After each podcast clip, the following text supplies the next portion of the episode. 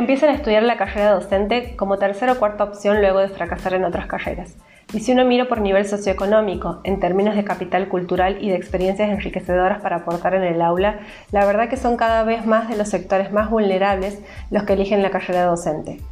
De esta manera se expresaba la ministra de Educación de la Ciudad de Buenos Aires, Soledad Acuña, semanas atrás para referirse a la carrera docente y nos parece importante, como futuras educadoras, posicionarnos en contra de estos dichos reduccionistas que solo deshonran un arduo trabajo.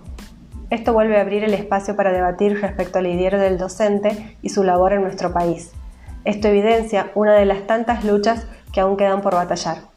Analizar la educación de nuestro país hoy requiere de una mirada retrospectiva hacia el pasado y hacia las políticas que la atraviesan, podemos decir que nuestro sistema educativo es el resultado de grandes transformaciones que sucedieron a lo largo de las últimas décadas, en la que los intereses políticos influyeron de manera decisiva en la cuestión pedagógica. No podemos negar que hubo avances, desde la sanción de la Ley 26.206 y con la creación del Instituto Nacional de Formación Docente, se visibilizaron cuestiones que mejoraron la dimensión educativa, es preciso considerar que el progreso en este ámbito no se da de manera constante, sino que tuvo y tiene sus complicaciones y trabas.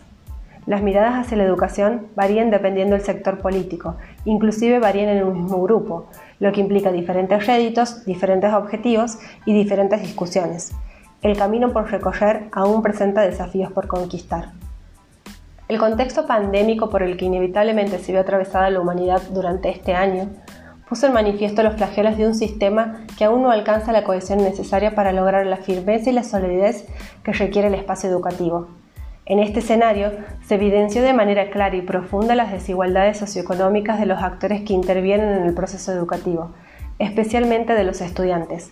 La llegada inesperada de la pandemia por COVID-19 no dio tiempo para equilibrar ni tampoco para intentar suavizar los contratiempos que giran en torno a la educación. La solución a la continuidad de las clases llegó de manera inmediata y aparentemente aliviante, o al menos así pareció en un comienzo, con la implementación de las clases virtuales. Pero las evidencias sobre las importantes desigualdades que atraviesa la escuela no tardaron en llegar. Un claro ejemplo de esto se vio con la poca o falta total de accesibilidad a Internet en los sectores más vulnerados, así como en muchos casos la falta de su instrumento esencial, la computadora.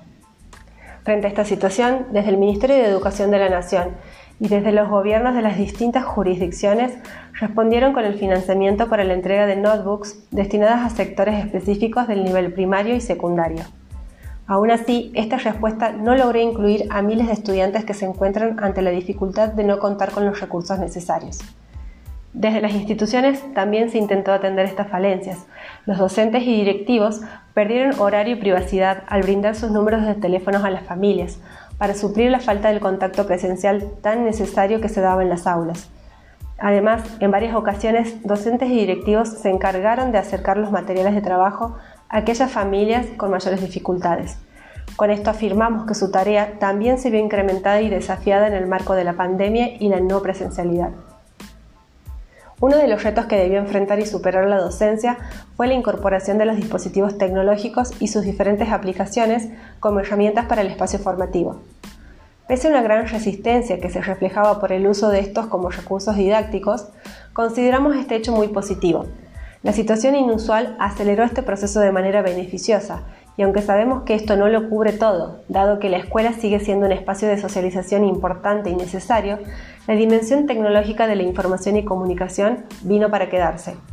Quizás debamos pensarla como competencia para favorecer nuestra formación permanente. Como se observa, la labor docente se incrementó en medio de un contexto en el que toda solución fue, y todavía lo es, un experimento sobre la marcha. Ante esta situación, se contemplan intentos por mejorar las condiciones laborales mediante convenios salariales y consensos entre sindicatos y dirigentes políticos.